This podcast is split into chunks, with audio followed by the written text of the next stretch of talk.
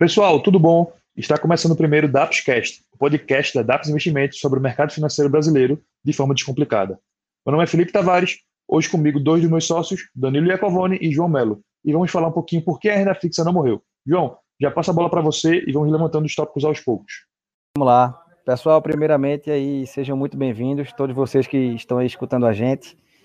É um prazer imenso, esse é nosso primeiro episódio aí para a gente dar o início no nosso, no nosso canal do Spotify, que Danilo, na verdade, já vem colocando lá alguns resumos de mercado. Mas primeiro bate-papo, primeira resenha que a gente tem feito é, vai ser essa aqui. Espero que seja a primeira de muitas, para a gente continuar aí compartilhando conteúdo e informação com vocês. É, prazer também estar aí com o Felipe e Danilo. Como o Felipe já bem colocou, hoje o assunto vai ser por que a renda fixa não morreu, né? Isso entrou em pauta aí, muita gente tem conversado isso aí nas redes sociais. É, algumas casas, né, algumas gestoras, corretoras falam um pouco disso também nas suas publicações. E a gente, como a, a, a, pergunta né, já inicial já do negócio por que renda fixa não morreu, do, a pergunta desse episódio, já entrega um pouco do, da nossa visão, né? Que ela de fato não morreu. E hoje aqui a gente vai elencar alguns pontos. É, assim, ponto número um, logo para começar, a utilização mais básica da renda fixa, né, na, na sua modalidade mais conservadora, é, a principal função que ela tem é para reserva de emergência. Então, como reserva de emergência é um conceito da, na, na, carteira do investidor perene, constante, isso não muda. Todo investidor, seja ele qual, qual qualquer que for, a, qualquer que seja o seu perfil, em qualquer localidade, de qualquer tamanho que ele, que ele tenha, vai precisar de uma reserva de emergência. E, independentemente da taxa de juros da Selic, se ela é 0, 1, 2, 5, 10, esse é o destino da reserva de emergência.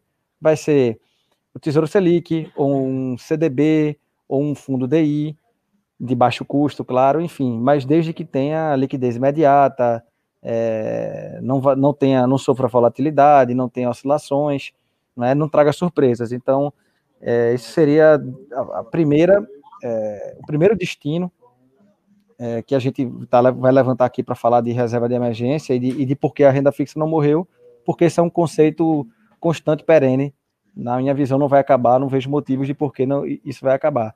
Isso é só o, o, o pontapé inicial para a gente continuar aqui nossa conversa. Eu vou passar aí para Danilo, ver se ele tem alguma colocação para fazer em cima disso, então a gente já, pega, já pode pegar outra pauta. E aí, pessoal, tudo bem? Bom, é, antes de mais nada, eu estou bem contente aqui e fazer o podcast com todo mundo. Primeiro, DAPScast. Acho que o Joca, Felipe e eu estávamos meio ansiosos aí para a gente iniciar. É, e espero que vocês também curtam de uma maneira leve aí tudo que a gente puder passar para vocês. O conceito é passar a instrução de uma maneira é, tranquila, gostosa de escutar, às vezes no carro, enfim, da melhor forma possível. E, bom, antes de falar um, um, tema, um pouquinho do que o Joca falou, eu queria dar uma referência hoje do dia que a gente está gravando isso, que é 5 de agosto uh, de 2020, e hoje especificamente vai ter reunião do Copom, que tem tudo a ver com a referência nossa de investimentos no Brasil. A gente ainda não sabe como que vai ser dada a, a dinâmica da reunião, mas tem uma expectativa aí de 80% uh, para um corte de 0,25, né, Felipe e João? Isso. Perfeito. Cair para dois, mais ou menos. Essa é a principal aposta. É, agora, então, pensando nisso, vocês imaginam o que pode ser a questão de renda fixa, né? Quando a gente tem uma, uma referência da linha contínua aí do CDI, que o CDI acaba tendo como referência os nossos investimentos, e a partir disso você tem uma investimentos convencionais, que nós sempre pensamos em renda fixa, e aí por isso que a gente pensou em fazer esse tema de que a renda fixa não morreu, Uh, quando a gente pensa, vamos supor que aconteça aí mesmo essa queda de 0,25 na taxa do cupom, que o CDI vai estar próximo, então, à, à taxa Selic, vai ser de repente uns 1,9%, 2% ao ano, uh, e a inflação está em, em, quanto hoje? A inflação, eu vi, eu vi um relatório essa semana que estava em 1,67, mas deve estar alguma é, coisa do gênero, né? Isso, por aí. Nesse o intervalo. Focus, o Focus é mais ou menos isso aí, a previsão de inflação até o final do ano. É. Deixa eu abrir então, aqui o Focus. Que... Deixa abrir aqui o Focus rapidinho, Danilo. Você continua falando aí, daqui a pouco eu informo quanto é que está o Focus. Só, só tá bom. Então, até como ah, instrumento aqui para a gente começar um pouco da discussão, eu penso muito na questão de referência mesmo hoje para o mercado, quando a gente pensa não só em renda fixa, como investimentos como um todo, nessa questão do percentual do CDI, né? Antigamente era muito fácil, não vou nem dizer antigamente, mas se nós pensarmos isso, ah, vai, dois anos atrás, um ano e meio atrás, onde a taxa era um pouco mais alta, você pensar que o seu investimento tinha um percentual do CDI, ou quando você ia pegar um produto muito uh, muito comum para os investidores brasileiros, o famoso CDB, por exemplo, que tem um percentual do CDI quando ele é um, um CDB pós-fixado, por exemplo, sei lá, vamos pensar em 102% do CDI, 90% do CDI, era uma, é um padrão nosso comparar com esse percentual, né? E agora, o que a gente vem discutindo, e não só nós aqui na, na DAPS, mas enfim, no mercado geral, é se isso deve continuar como referência ou não, né? Se de é, repente Danilo, não tem só atualizando a questão da inflação, 163, 12 meses aí, foi que saiu agora dia 3. Segunda-feira no, no Focus, 163. Legal.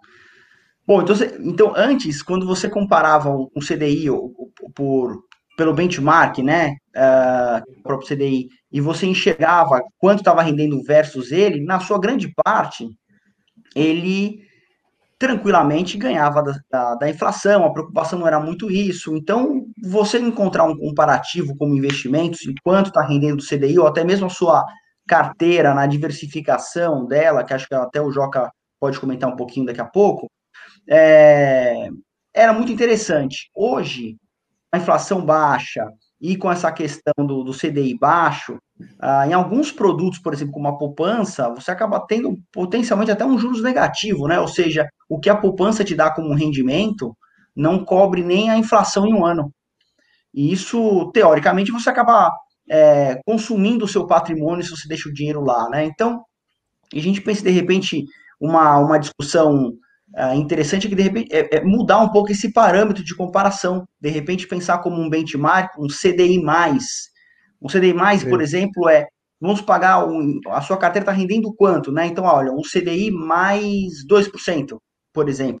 Tem alguns, como a gente pensa, por exemplo, uh, nessa comparação mesmo. Eu acho que até essa aqui eu me embananei um pouco e eu acabar falando uh, o título do governo IPCA mais 3, mas só para fazer uma analogia, que quer dizer, até mesmo pensando nisso, títulos do governo indexados que te dão o índice de inflação mais um percentual, uh, é, que é uma renda fixa bem interessante, esse percentual a mais, por exemplo, IPCA mais 2, esse 2... É, é juro real já, né? Já é um juro real. Então, acho que nada mais justo que a gente começar a pensar como comparação de investimentos nesse sentido. O que, que vocês acham? É, Danilo, é, eu, eu tive recentemente, acho que foi em outubro do ano passado, num evento onde estavam vários gestores de, de, de fundos de renda fixa, e assim, é, a Selic não estava nem baixa quanto está no nível que está agora, e os caras eram unânimes falando que o que tinha morrido na visão deles era a comparação percentual do CDI. Eles não viam mais sentido nisso. É, e davam até o, o, seguinte argumento de como é melhor para o investidor ter uma referência de CDI né? Quando você fala em CDI mais, você está falando em uma remuneração, um spread, digamos, fixo. Quando você fala em percentual do CDI, o spread é variável. Que, por exemplo, um CDI de 10, 120% do CDI dá 12. Aí o CDI cai para 5, 120% do CDI vai pra, é 6. Então o spread uhum. saiu de, de 12 contra 10, 2 pontos, para 6 contra 5, 1 ponto. Óbvio, percentualmente é a mesma coisa, 120%. Mas até o spread fica variável, fica uma coisa mais complicada para o investidor estar tá fazendo essa conta, vendo remuneração. Quando se você faz uma emissão, quando você investe em um papel CDI, fica uma coisa mais clara. Você sabe exatamente quanto você está ganhando acima do custo-oportunidade, né, que é o CDI. É, além disso, tem esse próprio ponto, que percentual do CDI, percentual em cima de zero é zero. Você tem é. 150% em cima de, de zero é zero. Em cima de um é muito pouco, continua sendo muito pouco. Em cima de dois, que é o que a gente provavelmente vai ter hoje, é muito pouco aproveitando aqui só essa, essa minha fala, é, esse é o nosso primeiro programa, né? Esse nosso que a gente vai colocar no podcast, mas a gente também vai subir no YouTube. E aí vai ter o vídeo, né? De nós três aqui conversando, batendo papo. E aí vocês vão ver que eu estou usando máscara aqui, que eu estou no escritório, então tem uns colegas aqui ainda aqui na, na firma. Então por isso que eu estou usando essa máscara aqui. Felipe e Danilo estão gravando aí de casa, estão sem isso. É isso aí, Mas, Luca. Felipe, agora é tua vez, fala aí um pouquinho. Vamos embora. É, eu queria também falar o seguinte, né, esclarecer que a renda fixa não morreu por dois lados, né? Tanto do lado do tomador de renda fixa, ou seja, dos investidores, quanto do lado do emissor da renda fixa, ou seja, dos credores da renda fixa. Ou seja, a renda fixa ela é, é feita né, para governos, né, tanto aqui no Brasil só federal, mas lá fora também tem governos municipais estaduais que emitem renda fixa, e empresas e instituições financeiras para se financiarem. Tá? E no Brasil, né, e também em todo lugar do mundo, os investidores têm a renda fixa por outros motivos, né? tanto para realmente ter alguma taxa mais elevada, porque tem renda fixa ainda muito atrativa no mercado, quanto para uma parte mais defensiva da carteira. Então, ela não morreu, a renda fixa nem nunca irá morrer, porque ainda é necessário para estados, municípios e governos se financiarem e empresas também e instituições financeiras. Então, assim, sempre vai, sempre vai existir essa demanda por renda fixa dos dois lados. Então, é, até, até, adicionando aí, Felipe, imóveis também. Imóveis se financiam por, por emissões de renda fixa também, como o CRIS. Sim, certificado exato. de recebíveis imobiliários. Então, até imóvel se constrói, galpão logístico, enfim. É, a gente tem até o caso aí recente de, de um fundo imobiliário que está comprando é, algumas lojas do Grupo Pão de Açúcar emitido CRI. Então, é, serve para financiar governos, como você disse, empresas e imóveis. Então, é, na verdade, a renda fixa é a, é a base de todo, de tudo. É, o negócio começa na renda fixa. É, e falando também na, na parte, desculpa, Danilo, só interromper aí, é, falando também na parte assim de renda fixa para o tomador né, da renda fixa, ou seja, os investidores que, é, que eu acho que interessa a maioria dos nossos é, espectadores e ouvintes aí, é que é o seguinte, a renda fixa ela tem dois motivos, três motivos né, básicos. Primeiro, você já falou que é a reserva de emergência, ou seja, aquele, aquele valorzinho ali necessário, você deixa guardado para, como o nome já disse, se acontecer alguma emergência, você vai lá e utiliza aquilo ali, serve como caixa para oportunidade, ou seja, ou imagina, você tem 100% da alocação sua em ações, vem a crise do coronavírus, derruba sua, sua carteira em 40%, você não tem nada para fazer. Você só, no máximo, pode rotacionar de um setor para outro. Aí você não consegue comprar mais na baixa, por exemplo. Então, você com um percentual da carteira em caixa, que é diferente de reserva de emergência, você consegue rotacionar sua carteira, diminuir um pouco desse caixa e aumentar quando as oportunidades de mercado aparecerem. E também, que nem você falou agora, tem diversos ativos de renda fixa que são muito atrativos. A gente vê hoje é, ativos como IPCA mais 6, IPCA mais 7 de taxa, que os investidores podem pegar esse tipo de investimento e com certa segurança. Então, assim, lógico que. E, e com isenção de imposto de renda, né? Isso, muitos deles com isenção de imposto de renda. Assim, todo investimento tem risco, é claro, mas tem vários investimentos que têm garantias, como vários CRIs têm garantias imobiliárias. Então, assim, renda fixa não morreu de forma alguma, porque você tem diversas funcionalidades para ela ainda na carteira do investidor. Exato. Eu acho, Exato. Felipe, que. Fala aí, Danilo, depois eu complemento. Eu, na verdade, eu ia pedir para você explicar uh, o CRI, porque nós temos investidores de todos os tipos, né? Dos, das pessoas Isso. que nos acompanham há mais tempo, são um pouco mais avançado, e ao mesmo tempo pessoas que são novas. Então, acho que valeria a pena explicar um pouco o CRI. Exato. É, CRI, Certificado de Recebíveis Imobiliários. São ativos de renda fixa lastreados em recebíveis imobiliários. Então, para fazer um exemplo mais claro e, e simples possível, é, imagina que você tem você tem um imóvel, esse imóvel tem um contrato de locação de, de longo prazo, é, e você está precisando levantar capital para partir para uma, uma, outra rodada de investimento, um, aquisição de um terreno, ou até a construção de, de, de, de um imóvel em um terreno que você já tenha, o que é que você pode fazer? Você faz uma operação no mercado financeiro, onde você faz uma antecipação desses seus aluguéis. Então você é, vai trazer a valor presente todo o fluxo, de aluguéis que você teria para o futuro.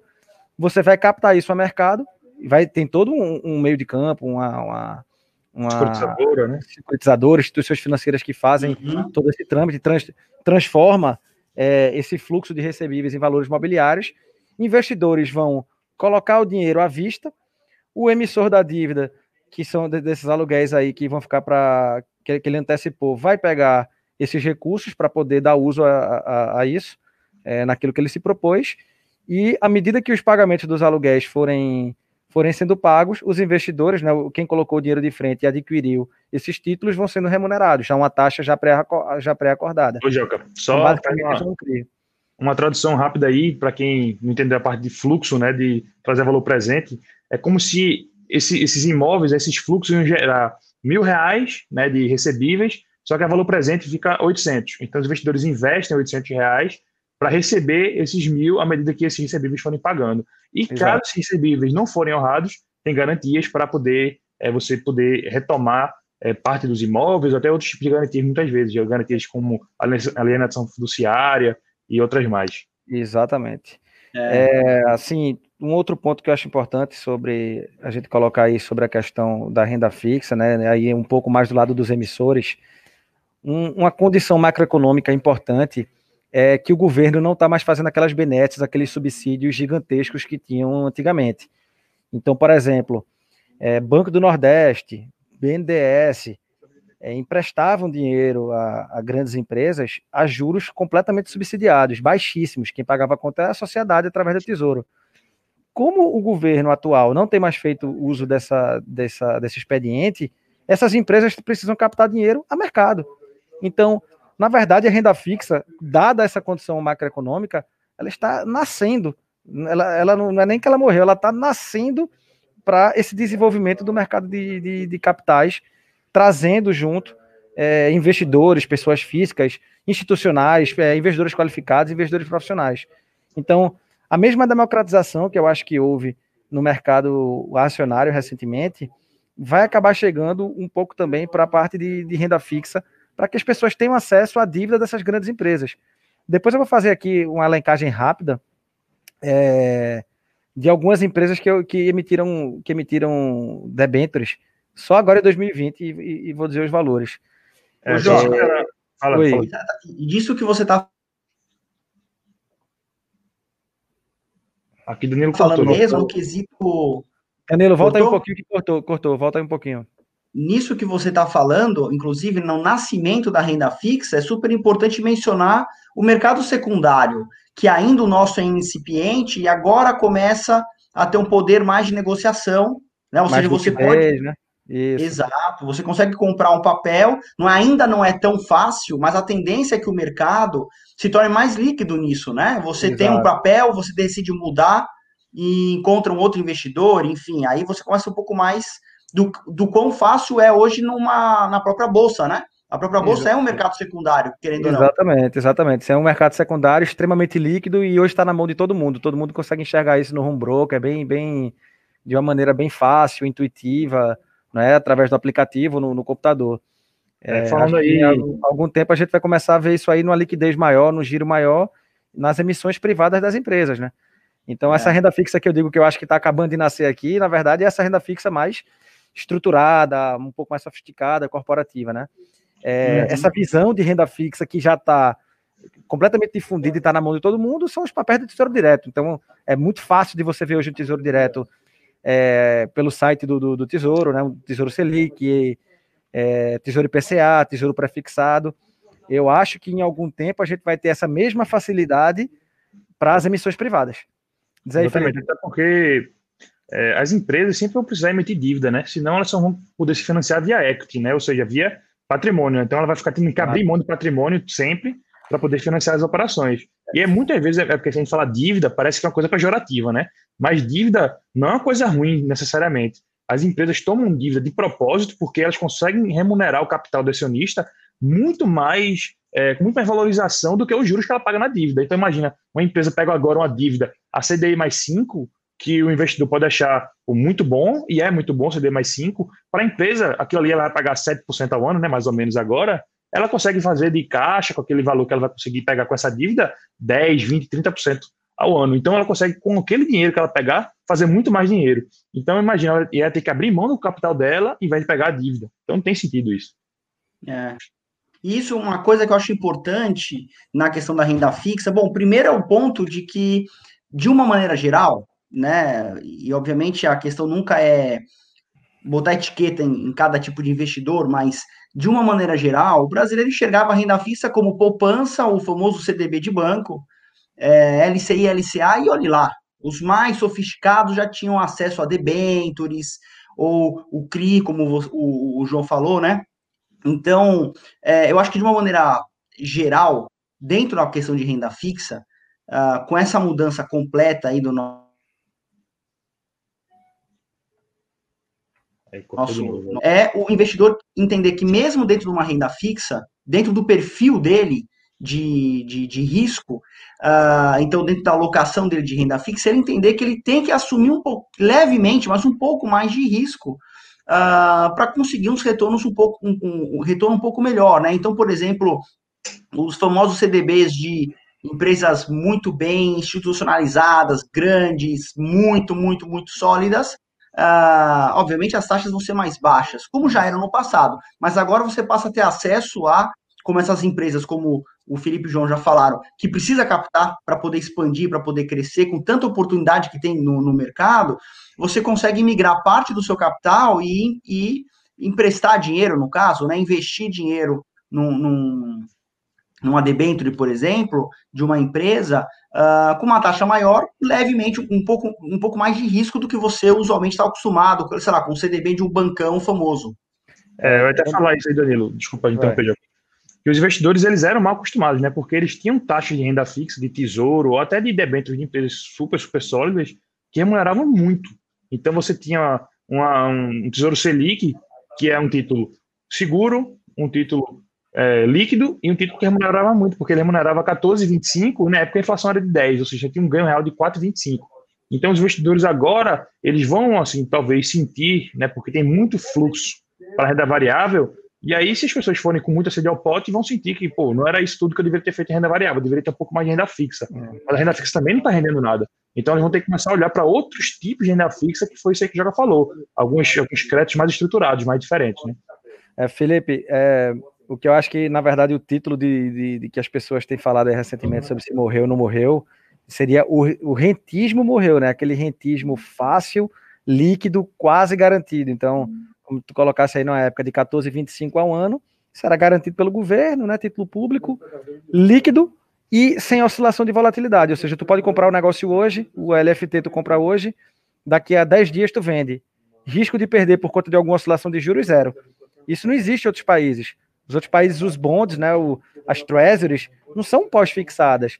Elas têm uma taxa pré-definida. Então, por mais curta que seja o negócio, você pode sair com a oscilação negativa. É, aqui no Brasil, o LFT não, não, não te dá esse risco. Então, você conseguia alto rendimento, alta liquidez e baixíssimo risco. Isso aí atrapalhava muito o mercado de capitais e o próprio valuation das empresas, né?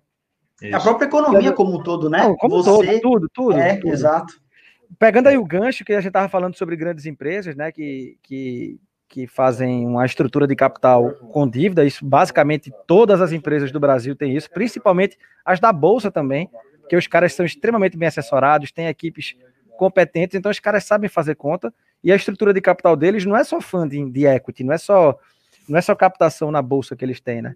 É, Para trazer isso como exemplo, é, Via Varejo e, e, e, Cogna, né? Que são as recentemente aí estão na moda, questão aí do Traders Club, Varonga, essa brincadeira toda. É, Via Varejo captou um bi e meio em debêntures agora no meio do ano, apagando DI mais 4, e Cogna captou 500 milhões também, agora em 2020, pagando DI mais 3. Assim, só duas empresas, como exemplo, que tão, também se, se, utilizam de renda fixa. O que é que isso quer dizer? Se a renda fixa morrer, morrer de fato mesmo, como algumas pessoas falam, e essas empresas não tiverem acesso a, a esse tipo de, de, de, capital, esse tipo de, de, de, de recurso, elas também vão ter dificuldades. Não só elas que eu estou dando essas duas como exemplo, mas outras diversas empresas na bolsa, ou seja, grandes empresas que utilizam desse, desse recurso para poder operar, fazer alavancagem é, e melhorar a estrutura de capital. É, se você for ver, a, a, Via Varejo, por exemplo, se ela não tivesse conseguido emitir essa debênture, ela estaria realmente em apuros, né? Porque ela tinha uma dívida de curto prazo vencendo muito grande. Então, isso foi uma rolagem de dívida que a gente chama. Ela pegou uma dívida mais longa e pagou uma dívida mais curta. Lógico que ela tinha estoque e tal, ela tinha algumas capacidades de poder é, pagar essa dívida, mas seria uma, uma, dificuldade que ela teria mais. É, puxando aqui um pouquinho sobre renda fixa na apostadoria que é que vocês, que é que vocês me dizem, o que é que vocês acham? Pegando aí esse gancho, Felipe, que tu falou sobre aposentadoria, né? Antes de falar da aposentadoria, deixa eu citar um outro, um outro adendo aí bem rápido, que acho que a gente pulou. operações táticas que podem ser feitas com renda fixa e que os gestores multimercados aqui do Brasil e do mundo, na verdade, os, os hedge funds, fazem isso como ninguém, né? Então, o, os gestores eles podem capturar ganhos na renda fixa através do fechamento da curva, né? É, então, eles fazem, podem fazer apostas na, na em títulos de, de renda fixa de mais longo prazo, com a duration mais alta, apostando que os juros, por exemplo, vai cair, e aí eles vão ter, através do fechamento da curva, um ganho a mercado já antecipado. Então eles fazem uso da duration a favor Joga. dele. Isso aí é porque. Oi. Isso aí pode ser até um tema para outro, outro podcast, mas isso é porque a renda fixa não é tão fixa assim, né? É. Fixa é. são os recebimentos de juros e cupons e amortização que aquela dívida tem. Mas o preço daquela dívida, né, o quanto ela vale, ela vai flutuando com o longo do tempo. E é isso aí que o Joga está falando. Verdade. Vamos, vamos, já, vamos já fazer nascer aqui o, o tema aí do nosso, de um próximo programa, que é marcação a mercado, para a gente detalhar. Aliás, essa, essa parte de marcação a mercado é fundamental para ter estratégia de fundos, né? Muitos fundos ganham dinheiro assim. Exato. É, são essas operações táticas que eles fazem com renda fixa, ganhando dinheiro é, no fechamento da curva ou no fechamento do spread, por exemplo. Eles podem pegar um papel de renda fixa que eles enxergam que está com spread muito alto e eles se posicionam ali apostando no fechamento de, desse spread é, para para poder capturar um ganho aí. Uma coisa que, prazo, né? que eu gosto sempre de explicar, acho que fica fácil do investidor entender é o seguinte: imagina você pega aí uma taxa de renda fixa a 10% ao ano. Se essa taxa de renda fixa cair para 5% ao ano, nesse mesmo papel, ela gosta de ser negociada a 5% ao ano, você concorda que sua taxa ela fica muito mais atrativa? Pô, você tem a 10, o pessoal agora tem a 5, então sua taxa está mais atrativa. Atrativa no mercado financeiro significa lucro. Ou seja, você teve lucro porque a taxa caiu de 10 para 5. E mesma coisa ao contrário, se a taxa saiu de 10 para 15, todo mundo agora está negociando a taxa 15 e tem uma taxa 10. Ninguém mais quer sua taxa 10. Então você tem que abrir mão de sua taxa 10, entregar sua taxa 15, e aí você tem prejuízo. Pode ser uma coisa meio difícil de entender agora, você tem uma taxa 10, foi para 15, você está perdendo dinheiro, mas é uma coisa que com certeza em algum outro podcast a gente vai explicar mais para frente. Ah, exatamente. Pronto, agora falando de aposentadoria, que foi o gancho aí que, que você levantou, é o seguinte, a gente sempre está acostumado a falar, né? Quando vai falar de investimentos, montar carteira, ativos, a gente muitas vezes atende os investidores falando em acumulação de patrimônio. O cara está tá procurando uma grande rentabilidade, grandes porradas, investe longo prazo e etc. Mas a gente tem, a gente tem no, no, na nossa carteira de clientes, a gente tem um nicho aqui que a gente já atende e existe muitas, muitos investidores que estão atrás de rendimento para usufruir da renda que ele já construiu ao longo do tempo. Então ele já está na fase de digamos, aposentadoria. Ele está na fase de usufruir de tudo aquilo que ele fez. Se você já está nessa fase, o que é que você precisa do seu dinheiro? Que ele tenha rendimentos constantes. Porque se você tem um recurso acumulado e você está vivendo dele, dos rendimentos, você precisa que esses rendimentos tenham alguma constância de pagamento na sua conta. Quem é que te provém isso? Imóveis, através de fundo, no tijolo, enfim, é, dividendos de, de empresas e cupons de renda fixa. Os pagamentos constantes de juros ou amortizações que, que a renda fixa dão. Então, é... quem tem, quem, como sempre vai existir pessoas que estão vivendo aposentadoria, que estão usufruindo de patrimônio, é, sempre vai existir ativos adequados para a complementação de renda dessas pessoas. Por cima disso, assim, até um exemplo mais institucional, os grandes fundos de pensão, eles utilizam um modelo de chamado ALM, que é Asset é, em Liability Management, onde nada mais é do que fazer o casamento dos ativos da carteira do fundo de pensão com as obrigações, ou seja, os liabilities. Então, eles vão fazer contas atuariais para que no futuro, em 30, 40 anos, os ativos rendam o suficiente para fazer aquele pagamento de contas no futuro. Dentro dessas contas atuariais, a gente está falando aí de inflação, de algum prêmio de juros, questão de, de, de, de, ativos isentos e questão também de, da periodicidade do pagamento que esses contribuintes desses fundos de pensão vão ter, e os, e, o, e os papéis de renda fixa são extremamente adequados a esse tipo de, de, gestão. Não à toa no Brasil existe um grosso de capital aí alocados em NTNBs, né? NTNBs com, marca, com, com, com taxas a 5, 6, 7, 7,5 que foram adquiridos ao longo do tempo. É, isso aí, NTNB, para quem não sabe, aí é o Tesouro IPCA+, né? Do dia de hoje. É, só falando aqui o seguinte, né, para a gente talvez fechar, porque estamos já em quase 30 minutos de, de live, live não, desculpa, de podcast. É, queria só lembrar que fundo de investimento imobiliário não é renda fixa, muito menos reserva de emergência. Até aqueles fundos imobiliários de papel, né, que são os fundos que investem em renda fixa, eles não são renda fixa porque ele tem essa característica de ser bastante volátil. Então, esse ano foi claríssimo, né, que renda fixa, que fundo imobiliário também cai, né, porque ano passado parecia que só subia, é. esse ano tomou uma pancada grande. Então, assim, é, é, fica claro que fundo de investimento imobiliário não é reserva de emergência e não é para ser usado como renda fixa. E quem fala ou faz isso acaba sendo um pouco irresponsável com a alocação dos seus recursos. Você tem que usar essa parte imobiliária como uma classe imobiliária e não a classe, classe de renda fixa, apesar de terem um, um pagamento. Produtos de renda fixa. É, a, a, a, produtos de renda fixa ou até pagamentos bem constantes, né? Mas é como, como a gente estava falando, esses pagamentos, apesar de serem constantes, eles podem mudar. Por isso que não é renda fixa, é renda variável, porque os, os pagamentos eles podem mudar no final das contas e tem essa volatilidade bem grande na carteira do investidor. E acho que até um tema legal também para outro podcast nós falarmos de fundo imobiliário, né? Com certeza, a gente chama Para... o Alfredo aqui e a gente toca isso aí. Vamos montar é, aí. Mas tudo isso é super importante, gente, nessa questão de, de asset allocation. É, dentro do seu percentual, você saber, uh, e claro, dentro do seu perfil, saber o que tipo de ativo que você pode alocar e a melhor estratégia dentro disso, né? A, a, o Felipe falou é muito importante, o que o Joca falou, a questão até dos dividendos também. Os dividendos você ganha tanto, obviamente, no fundo imobiliário, como em algumas ações que pagam, também tem um alto, uma alta volatilidade, então você tem que estar preparado para o risco, entender o que, onde você está colocando o seu pé, para você ter essa construção de patrimônio ao longo do tempo. É isso. É, pessoal, para finalizar, é, então, a renda fixa não morreu porque ela, ela tem as suas, as suas funções em reserva de emergência, asset allocation, ela faz parte do, do processo aí no, do, do portfólio para você diminuir risco-retorno.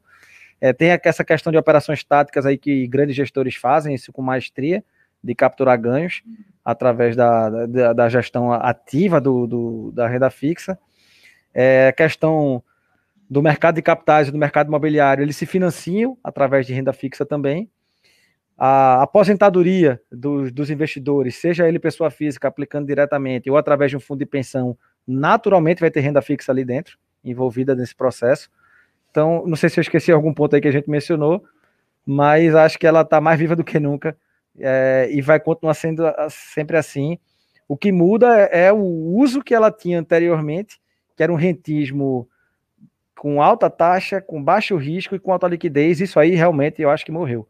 Essa, esse uso de antigamente morreu. Hoje ela tem outro uso, mas vai continuar tendo, não vai morrer não. Ótimo. Pessoal, isso aqui foi o Dapscast número 1, um, podcast descomplicado aí sobre o mercado financeiro brasileiro. Queria aí deixar um, um obrigado a Danilo e a João. Tchau, Danilo. Tchau, Joca. Até a próxima. Valeu, Valeu gente. Obrigado. Até mais. Valeu. Um abraço.